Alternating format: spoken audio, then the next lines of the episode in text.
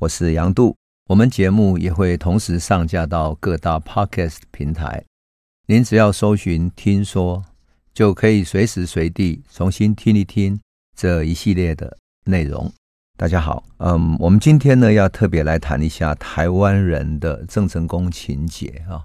这几年来，因为嗯政府的反中抗中，所以。就对于从中国来的，包括了郑成功等等，都被污名化了，甚至于觉得郑成功对台湾的开拓是对原住民的侵犯等等的。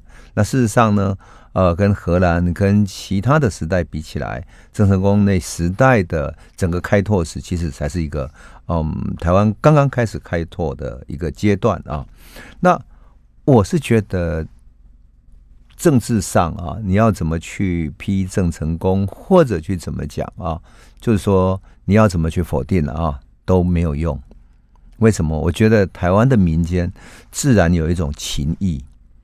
郑成功的肯定与否定啊，历经了清朝两百多年，要否定他，终究没有否定成。多么有趣啊！你知道清朝那时候为了否定郑成功，人们对他的怀念，来自于对于郑家军来到台湾之后所有的建设，或者说民间对于反清复明的一种啊、民间的意识形态，这种民间的情感啊，清朝不许他们去纪念郑成功，来自于明朝有关的，可是他们就会建立了许多。改变名称的这种所谓的庙宇啊，像比如说南部有一些千岁庙，像比如说朱府千岁啊，某某朱府王爷等等的，他都姓朱，或者姓洪，洪府王爷等等，就说他用另外一个名字来代表他心里面对他的怀念，可是呢，他不能明说，所以就用换了一个名称。对郑成功也是一样的啊。那我特别要讲的是什么呢？台湾民间啊，自然有一种他的所谓的。因简以利啊，就是说，你对于人要有人情，有义理。台湾追根溯源，你的祖先的来源，你的祖先最早迁徙到台湾的，还是从郑成功开始来开拓整个台湾，跟郑家的历史是连接在一起的。所以民间在情义上是从来没有把郑成功摆脱开来的。即使是现在政府拼命想要把郑成功在政治上去污名化他，但是还是没有用。民间自然有他的信仰，而那个信仰是跟历史、跟长远的情感是连接在一起的。它是时间积累的，不是靠谁、靠什么政治力量来建构的。反而政治力量一直拼命要压抑郑成功、压抑郑家，反而郑家没有被压抑到。所以我是觉得说，当我们去重新看待郑成功的时候，会看见一个民间的郑成功。那民间为了纪念他，常常会发展出很很有趣的故事。啊，那那些故事变成一种神话，然后变成一种民间的传说，来代表了人民的一种情感啊，很素朴的情感，很有趣。像比如说，他开垦过的田、走过的地方，一些山川河流风景，都会附会成跟他的神迹有关。比如说，他吃过的鱼跟田螺啊，叫做国圣鱼，或者国圣螺，就是开台圣王嘛，哈，啊，他又是国姓爷，所以叫国圣鱼。或者国圣罗，那南投呢，还有一个国信乡，台中市有一个草屯啊，那草屯那边呢，就是因为传说郑成功军队经过的时候，下雨天啊，泥泞满地，军队休息的时候就把那个草鞋上面粘的泥土抖一抖，抖下来之后，哇，因为抖下来的土太多了，然后就像一座小山丘一样，所以叫做草鞋墩，所以草屯旧的名字叫草鞋墩。当然，也有人说那是因为啊附会此说了哈，因为可能是那里曾经因为附近有很多嗯山地，有一些草，还有一些嗯竹林子等等，很适合做草鞋，所以有叫草鞋墩的。当然，还有一个像比如说大甲有一个铁赞山，有一口剑井，他传说郑军郑朝的就是郑成功军队经过的时候没有水可以喝，郑成功就拔剑刺地啊，变成一口井。还有像比如说莺歌山上有一块巨石，它长得像一只老鹰。传说郑军经过的时候，老鹰在山中吞云吐雾，危害百姓。啊，郑成功还下令他的军队用大炮把它轰死。这鸟死掉以后变成石头，就现在的莺歌石，多么有意思哈！那基隆的山洞有一个山洞，传说是郑军经过的时候，缺乏白米补给，那神仙感念他们辛劳，山洞流出了白米来供应郑军粮食。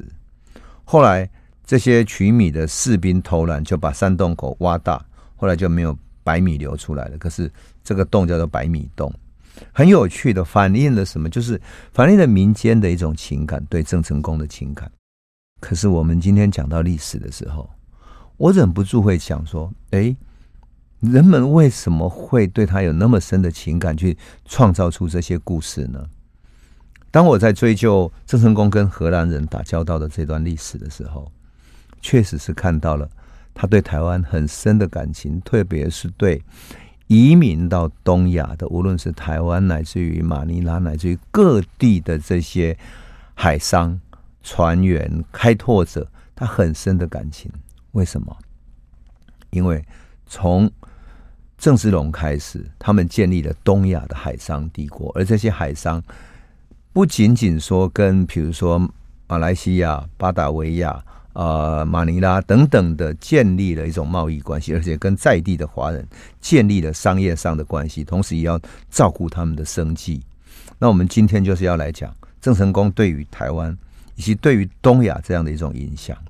事实上啊，我们讲说郑成功要来嗯台湾把荷兰赶跑之前哈，其实有一段历史，那段历史就是恰恰好见证了郑成功他整个发展的历程。记得我们上一集有讲到说，一六五五年的时候，郑成功曾经通知荷兰人说哈，说台湾的汉人都不许到马尼拉去贸易，有没有？然后呢，他通知的里面说要求荷兰人去通知，哎。他那个口吻好像荷兰人是他的属下，要帮他去通知，所以让荷兰人非常不爽。荷兰人觉得他直属巴达维亚是一个帝国，怎么可能是听命于郑成功的？他那个口吻让荷兰人非常不愉快。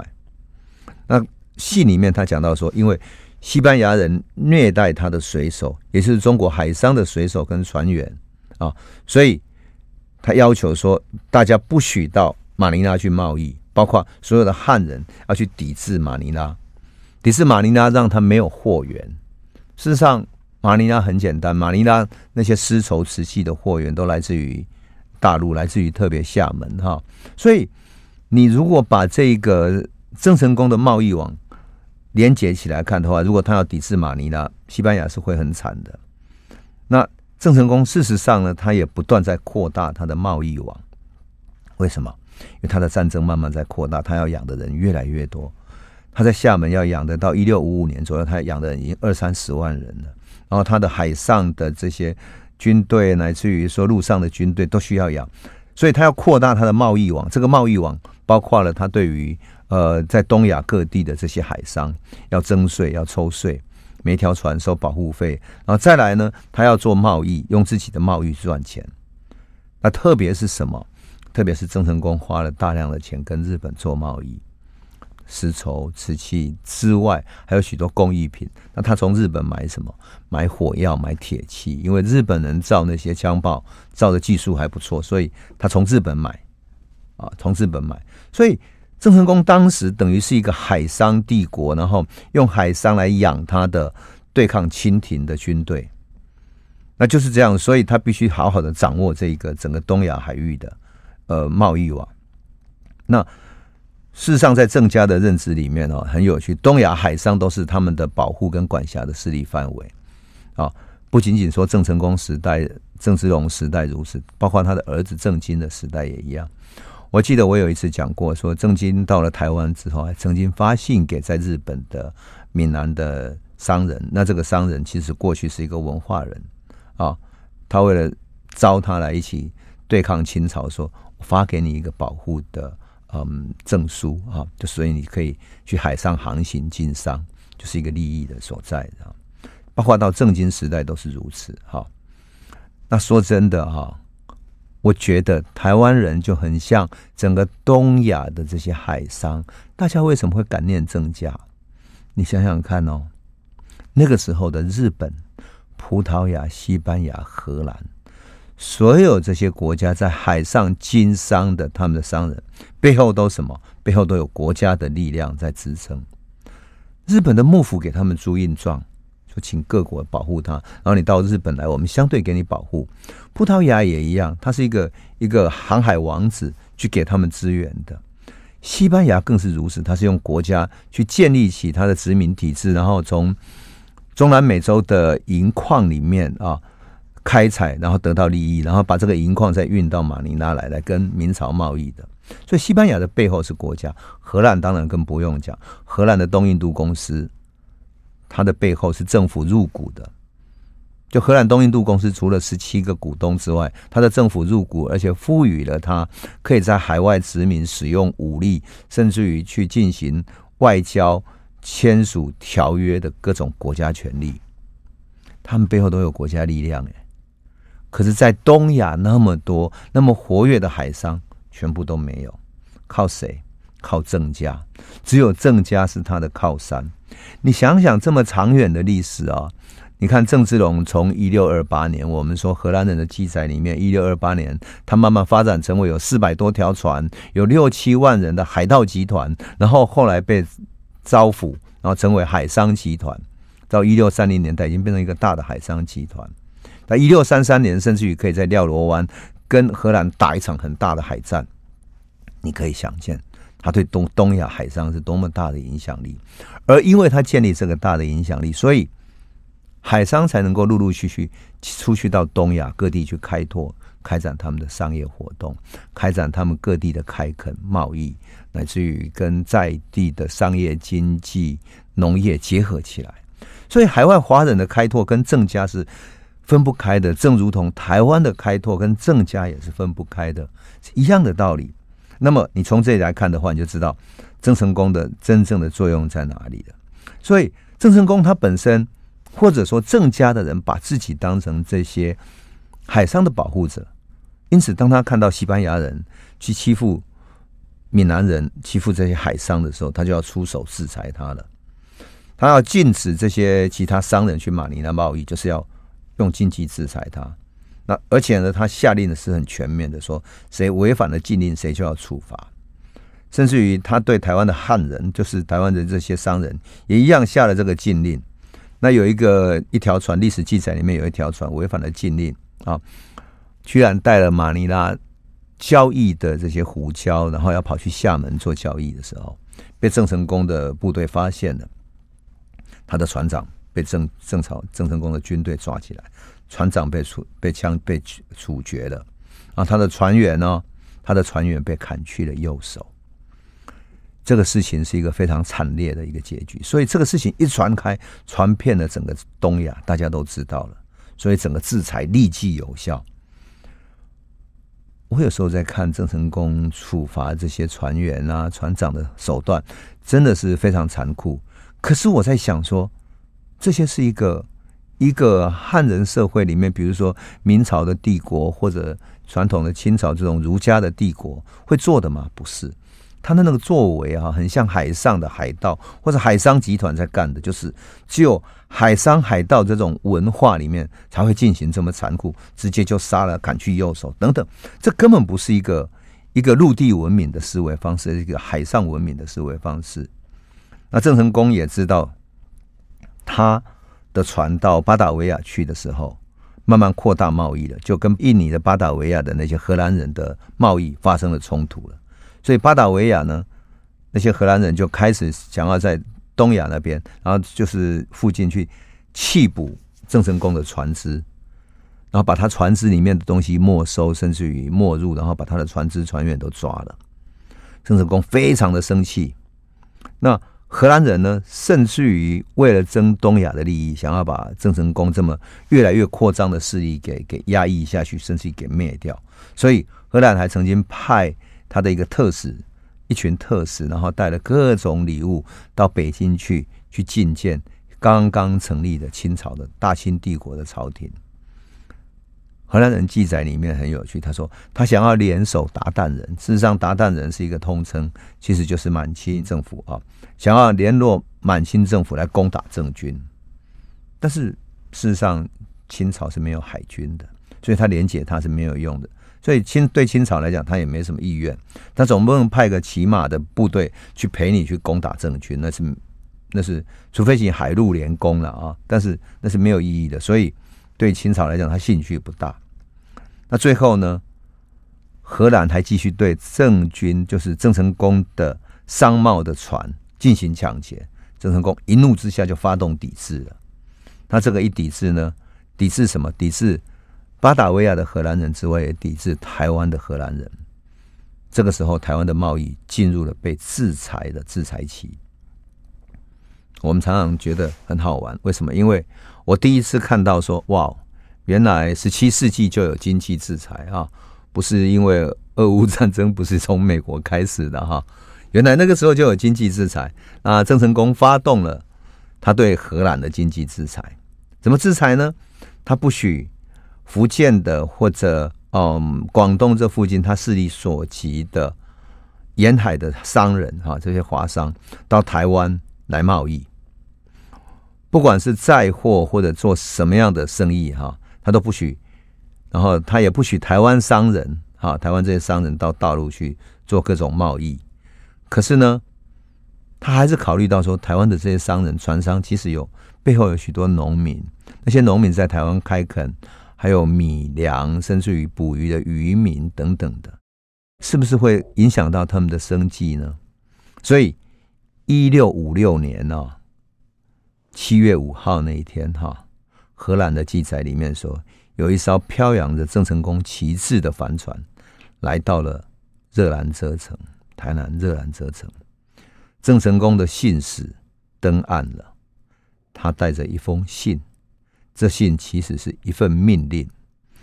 这个信使说：“我受命要把这一封信交给在台湾所有汉人的甲必杀。甲必杀是什么？就是带头开垦地方的这些汉人的领导者。我们以前讲过，就是甲必杀是一个 captain 的一个代名词哈。那 captain 的代表一群人带着，就是一个领导者带着一群人来开垦，所以他的名字叫甲必杀。”当然，也有也有更高的叫甲必丹哈。那甲必杀必须把郑成功这个命令哈告诉给所有人。当荷兰官员看到这一份命令的翻译文的时候，开始紧张了。为什么？郑成功写说，大元的他跟汉人讲说什么？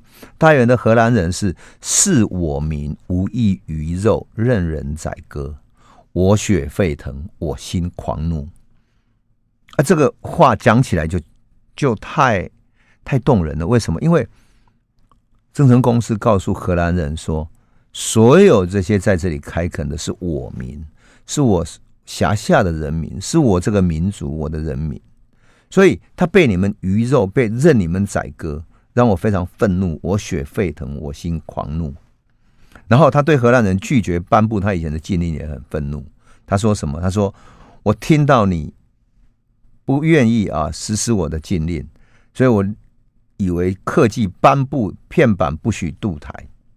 他决定，本来他决定要宣布任何一个船都不许渡台来做贸易。可是啊，他想到说，我民彼处生计，顾念到台湾哈，还有多少汉民在这里开垦，他们的生存怎么办？他们的生计怎么办？他不愿意牵连无辜。还有顾念到说，还有一些汉人的船还没有返回到大陆去，这些做生意的商船、渔船等等的，所以他说要一百天之内啊，一百天之内容许中国的帆船持续在台海两岸通行，但只许运台湾的土产哦，而不是东亚那些贸易的特产哦。台湾土产是什么？是鹿肉、烟鱼、蔗糖等等的。所以他说，他已经通令手下所有的官员哈，去稽查在中国沿海的船只，如果不听命令的哈，船长会处斩，船货充公。他讲的非常斩钉截铁，他说无言无令，我的话，我的命令坚如金石，无违，始尊无违，就是你必须遵令，不要违背了。我觉得在这几句话里面，哈，这个命令里面其实呈现了郑成功和台湾开垦者汉人之间的关系，也就是他视为到这里来开垦的所有汉人，包括闽南、广东各地的人，都是我民，都是中华民族的人民，所以他对他们是有责任的。他对他们是要照顾的，要顾念他们的生计，顾念他们的生存，所以容许他们做生意。当然，更不容许这些，比如说荷兰人去欺负他们啊，去鱼肉他们。所以，这种我民的观念，你想想看，如果你是那个时候住在台湾的汉人，你是一个开垦者，你平常无依无靠的。听任荷兰人指使，听任你的头家，就是带头开垦的人来剥削你，来怎么样的对待你，你毫无办法。可是终于有一个人，有一个领导者来告诉这些荷兰人，平常欺压你的荷兰人，你告诉他，告诉他们说，这是我民，你必须照顾他们。换言之，他们不是无依无靠的，他是我民族我要照顾的人。我们上次讲过，荷兰人实行了，嗯，十一岁实行了人口税之后，要要叫在地的一些人去报户口之后要交税啊，交税。然后他等于，如果你没有交税的这些人，平常在路上啊，那些嗯荷兰的士兵啊等等，就可以随时要检查你有没有带那个税户口证，没带的话呢，随时给你要勒令你要交钱，要交什么什么的，甚至于加以逮捕。所以。我们必须从这里面看到，对于汉人来讲，这是一个多么重要的一个心理安全感的一个依靠啊！因此，我们必须说，台湾人对郑成功的感情是有这么深的历史的缘由。他可从来不是突然之间就被对郑成功说：“哦，好像他就变得多厉害。”不是的，他是在这么长的历史里面，他留下了他对台湾这些。最早期的开垦者的照顾，留下了他很深的情感，包括了对荷兰人宣告了他的照顾、他的保护。因此，我们说，在这些信里面，乃至于他对于台湾的制裁里面，显示了他的力量。那么，后来郑成功怎么去对待荷兰，怎么进行制裁，发生了哪些故事呢？那我们先休息一下，回头再来。欢迎回到九八新闻台《世界一把抓》，我是杨度。我们继续来谈一谈哈，郑成功对于荷兰的经济制裁哈。这个经济制裁里面，我们看见了他对于台湾的土特产，他还是给这些嗯海商哈，就是汉人的海商留下一些生路哈。可是呢，他对于东亚来的贸易，也就是荷兰人想要卖到中国大陆去的贸易呢，他要进行。制裁，所以进一步的，郑成功随后就派人来台湾调查，私底下调查，在很多海商之间也是，我们都讲过哈，呃，荷兰人在台湾，他把很多原住民的部落或者是一些土地分租或者承包给一些嗯头家。逃给哈，那这些我们那时候荷兰人这制度称之为仆社，就是仆就是像租约一样的，你这一年把这一块土地承租下来，然后你自己去开垦，自己去拓荒，然后找人去种植、去狩猎等等的，都归你的收入。可是你必须整块你准备用多少钱承租下来，这一年你就要交给荷兰人，这叫仆社。那能够承包的人，当然就是所谓的逃给，就是头家哈。那郑成功派人在头家之间调查，调查什么？有多少海商准备卖胡椒到大陆去？有几个是卖胡椒的商人？他把他的名单弄出来。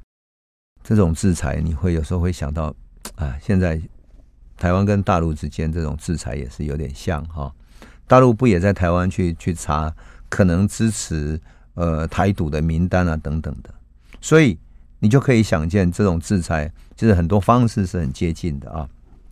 好，这是后话了，是插出去了，不小心。好，那我们继续来讲哈。很有趣的就是说，郑成功还要汉人的海商什么呢？他说：“你们如果很怕我制裁的话，要尽量早一点返回家乡哈。”结果这些华人的海商走了之后，荷兰人头大了。为什么？因为没有海商运货过来，那。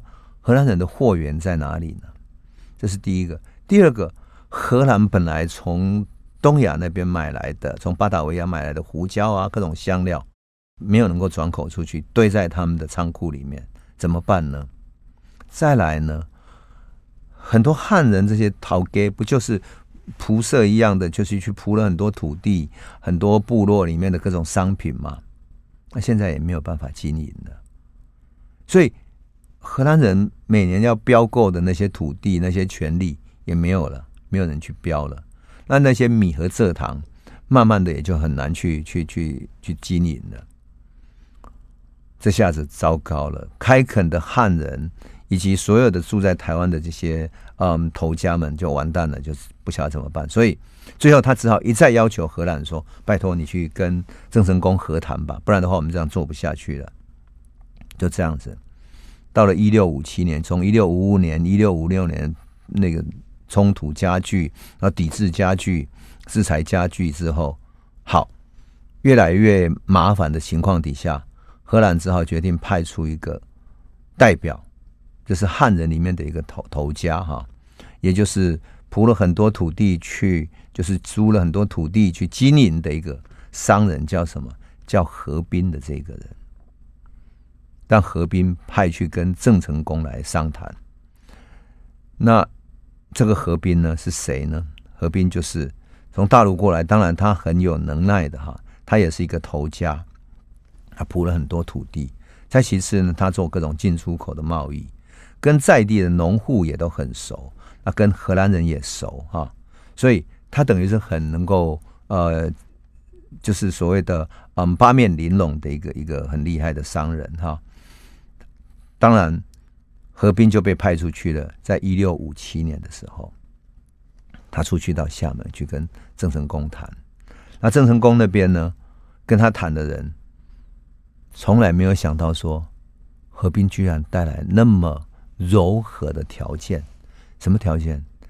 他说荷兰愿意对于郑经他们入贡啊，入贡，这不就是一个像？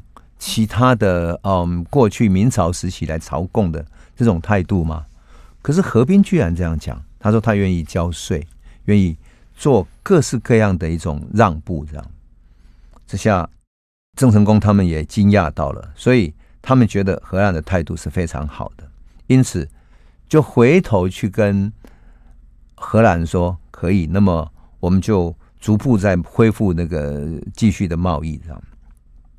但是何斌回来呢，他就完全跟荷兰讲另外一件事情。他说：“郑成功愿意恢复贸易，那这种贸易的条件就是我们逐步开放哪一些，比如说有些胡椒可以先过去，那台湾的土特产可以先进行恢复贸易，那么其他的条件再逐步恢复。”好，这下荷兰就高兴了。荷兰台湾长官就跟巴达维亚写信说：“快点把资金拿过来，把那些香料运过来。我们把仓库摆满了之后，贸易就要恢复了啊！我们已经哈了两三年了，苦了苦哈哈两三年了。”哎，何斌答应给郑成功的是什么条件呢？他说每年要进贡税金税银哈，大概五千两。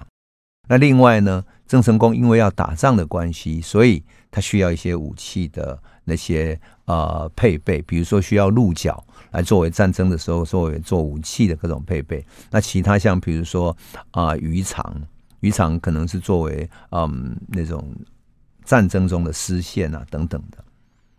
这些何斌都答应了郑成功，而且他答应的条件是说荷兰人会帮你筹划出来。好，这下郑成功可就高兴了。结果这是何斌自己要回来筹划的。我看到何斌这个人，就想起那个。嗯，一五九二年哈，丰臣秀吉去攻打朝鲜的时候，那丰臣秀吉打朝鲜的时候搞得非常惨，因为两边战争哈打得很惨烈。那明朝最后派出一个姓沈的大使出来，这位沈先生呢，也是在两边做人。那他跟嗯日本的大将哈，两边的都想要把停战，所以就各自带着。各自的条件回家，一边说啊，日本愿意来朝贡，一边说明朝已经称臣了，然后两边哄着各自的的的的，国王这样子。那何斌也是他在中间呢，哄着两边。有趣的是啊，何斌又回到台湾之后，他用他自己的势力啊，他开始什么？开始在民间去收税。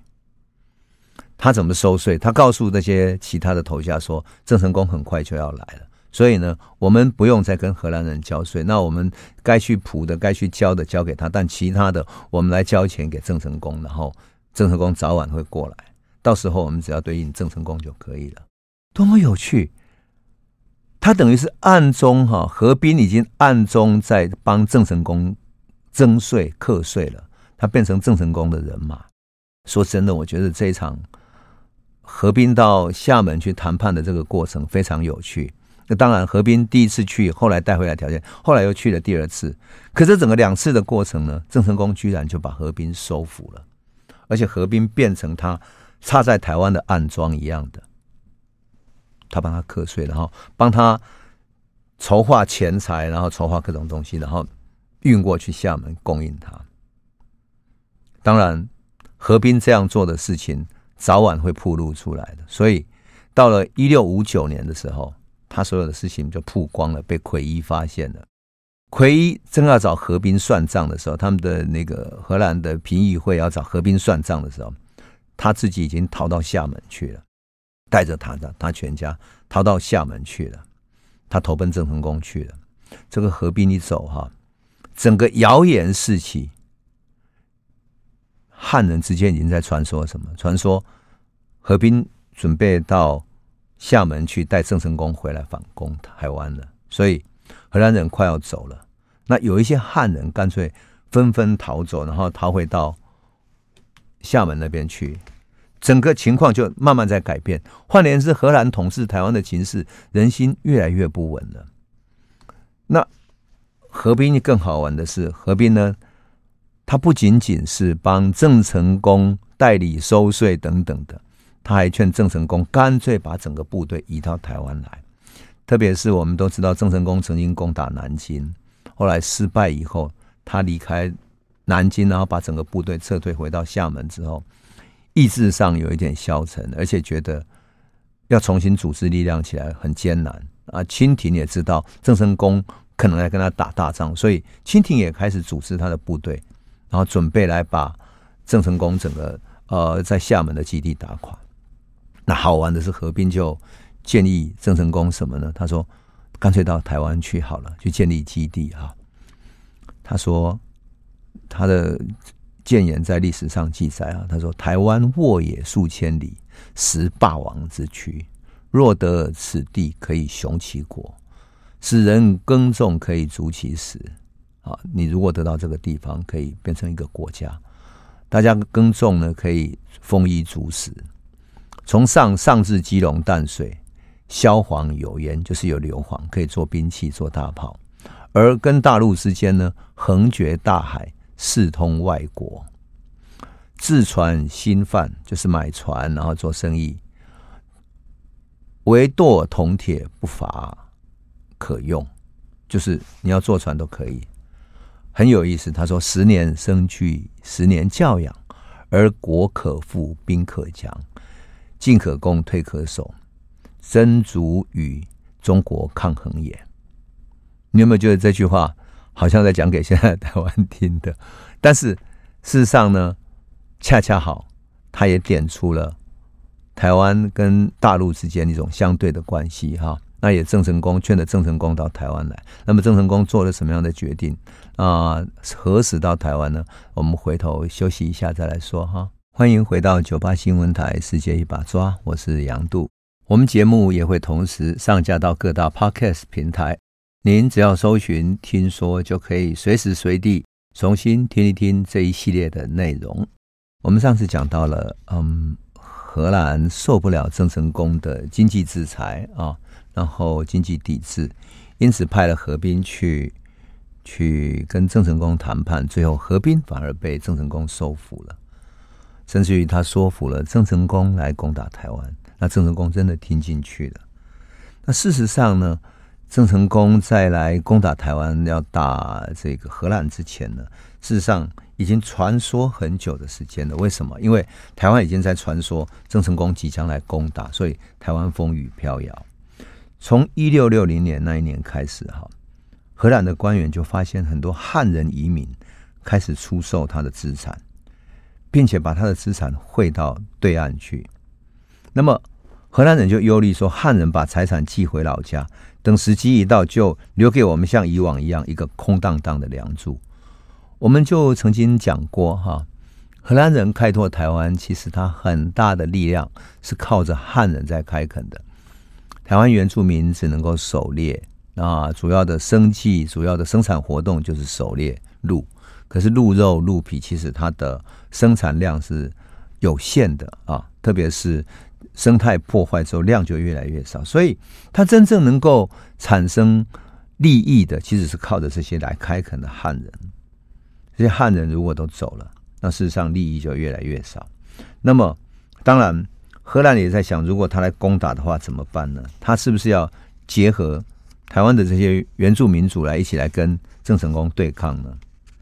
但是呢，这些原住民族事实上每一次，就像我们以前讲过的，他就看着哪一个强大，他必须在强大的外来势力之间寻找生存的空间，他并不一定会陪哪一个。团体哪一个势力去作战？好，郑成功要打台湾之前，哈，在一六六一年四月的时候，荷兰人记载就非常有趣。他说什么呢？一六六一年四月的时候，各种恶兆接二连三的出现了。有一天，从热兰遮城可以看到人形的海怪，这荷兰自己记载的哈。有一个晚上，刑场上又响起了金鼓齐鸣的声响。然后荷兰跟汉人的人声交杂不已，好像在作战一样。还有一个晚上，从热兰遮城上面的灵堡上面传出来哭泣、嚎叫的声音。然后他的士兵赶紧跑上去，去灵堡上面调查，却一无发现。灵堡就是指那个城堡上面靠每一个角落上面啊做的更高的那个菱形的地方，叫灵堡。那么四月十五号的时候。公司的一个抄写员注意到，在赤坎有一头母狗产下两只豹子，随后身亡，可说是异兆，这从来没有发生过的事情。那这些恶兆呢，让热兰遮城的人们哈都有感到异乎寻常的感觉。可是当时又好像前所未有的寂静，什么都没有，大部分的居民只好关上房门哈，乖乖的待在家里，怀着恐惧的待在家里。到了一六六一年四月三十号的时候，有一个荷兰的哨兵，早晨起来抬头看出去，突然望见郑军的军舰舰队哈，从海平面上升起，整个舰队像什么呢？像森林一样的那些风帆船哈，风帆像森林一般的布满了台江的内海，几百艘他的大帆船朝着内海上大员这边。开过来，郑成功在等候北风停止下来，吹起南风的季节的时候前来。结果这一天呢，四月初，海面上的大雾使得整个台江内海那边充满了大雾。结果郑成功就利用这样的一场大雾的时间，整个把他的船队直接开进台江内海了。原来很有意思的是，台江内海我们都知道，台湾。那个附近有很多沙洲，所以台南那有很多这个昆生，那个昆生，因此那些整个船队要开进来的时候，必须是涨潮的时候。偏偏那个晚上正好涨潮的时候，所以本来荷兰的部队没有打算说他的船能够那么快的进到台江内海里面来的，想不到那天船涨潮涨得特别大，结果仿佛老天也要帮助郑成功一样，就这样进来了。所以郑成功发动攻击的时候。整个台江内岸很迅速的就被包围了。那更有意思的是，荷兰人的记载里面什么？他说，当他们的船队靠近岸边的时候，许许多多的汉人，几千名的汉人，仿佛听到早已知道的预告的这些先兆一样，纷纷跑到海边去帮助他们登岸，帮助他们把货物卸下来，然后攻占陆地。这个就是。事实上，就是所谓郑成功跟台湾原来的开垦汉人之间的关系，事实上已经建立起来了。也就是从来这些汉人就是变成他的内应了。那这些内应使得郑成功发动的攻击特别有效。当然，在历史上有关于嗯郑成功跟荷兰的战争哈、写了很长的嗯记载哈、如果要讲起来的话。它还是一个一集整个的一个内容哈，但我想我们没有那么长的时间哈，我先把这个嗯这场战争的结果先讲哈。荷兰的台湾长官哈奎伊很快的，他在所在的热兰遮城周边就被包围起来了。事实上，荷兰人只有几千人，一两千人的人数就在台湾这里，所以他根本不足以对应郑成功这个上万人的攻击。整个进来之后，事实上郑成功的船队继续声援过来。那荷兰东印度公司呢？奎伊曾经跟东印度公司求救，可是东印度公司派了船过来救援的时候，靠近台湾的时候碰上风暴，转眼就被郑军给俘虏了。后来又派了另外一队来，结果一看不对啊，那个很难登岸的，然后郑军包围了周边，所以最后又退走了。奎伊在被包围九个月之后，他终于宣告投降了。那郑成功呢，遵守他的诺言呢，让所有的官员、军队跟家属一千多个人全部安全离开。当然，这个可怜的奎伊啊，就变成巴达维亚的受罪者，他等于是代罪羔羊了。荷兰东印度公司要归咎起来失去台湾的责任，所以这个奎伊一回到巴达维亚，立刻就被逮捕了。然后用什么名字呢？用失去公司重要财产的罪名被抓起来，然后流放到班达群岛以西一个叫爱伊岛的地方。过了十二年之后啊，待在那里待了十二年，他的子女跟朋友跟荷兰国王陈情，用两万五千两荷兰盾为代价，就很很高的代价哦，才把奎伊赎回来。后来奎伊曾经写过一本书哈，台湾也出版了哈。写了一本书帮自己喊冤，他认为不是自己战败，是救援没有来。可是我们都知道，就如同我们这一集所讲的哈，从郑成功开始制裁，一直到奎一的整个跟郑成功交涉过程中，很多汉人慢慢倾向于郑成功。事实上，有限的荷兰人在台湾要统治几万人的汉人，其实是很困难的。郑成功要把这些汉人召唤起来，把他当成我的人民一样去照顾，然后去打败荷兰，是其实是早晚的事情。那当然，郑成功会下这个最后的决定啊，也是因为大陆的战争结束了，他很难在大陆生存，所以最后就到台湾来了。其实我觉得看到这一段历史，有时候都会觉得他好像显示了一个台湾命运的本质哈。这种本质是什么呢？就是当大陆内战在开始发生的时候。正如同后来的呃国共内战的时候，国民党政权迁徙到台湾是一样的。台湾往往是大陆边缘的地缘政治所产生的结果，那这个结果呢，外溢到台湾来，台湾是这个结果的承受者。当然，台湾也有可能变成外面的力量进入大陆的一个商业的开端，或者是一个进军的开端。正如同荷兰在台湾想要跟大陆做生意一样，啊，跟明朝做生意一样，台湾是他的桥头堡。最好的情况，台湾作为桥头堡，两边都获利；但最坏的情况是，台湾作为矛盾的所在，那么大陆那边可能内战或者有出现问题的时候，就会把台湾当成他的基地了。因此，奎伊的这一段历史，荷兰跟郑成功的这一段历史，仿佛是台湾命运的一种显现。奎伊的后代哈，后来住在比利时。他的后代住在比利时。有趣的是，在二零零六年的时候，奎一的第十四世的孙子啊，就是从十七世纪到现在已经第十四代的孙子了。他曾经来访问台湾，去游览安平古堡，而且去祭拜郑成功庙。还有趣的是。祭拜的时候，他还说什么呢？他说：“感谢三百年前郑成功在包围奎一的时候，最终没有发动杀伐，而是劝他投降。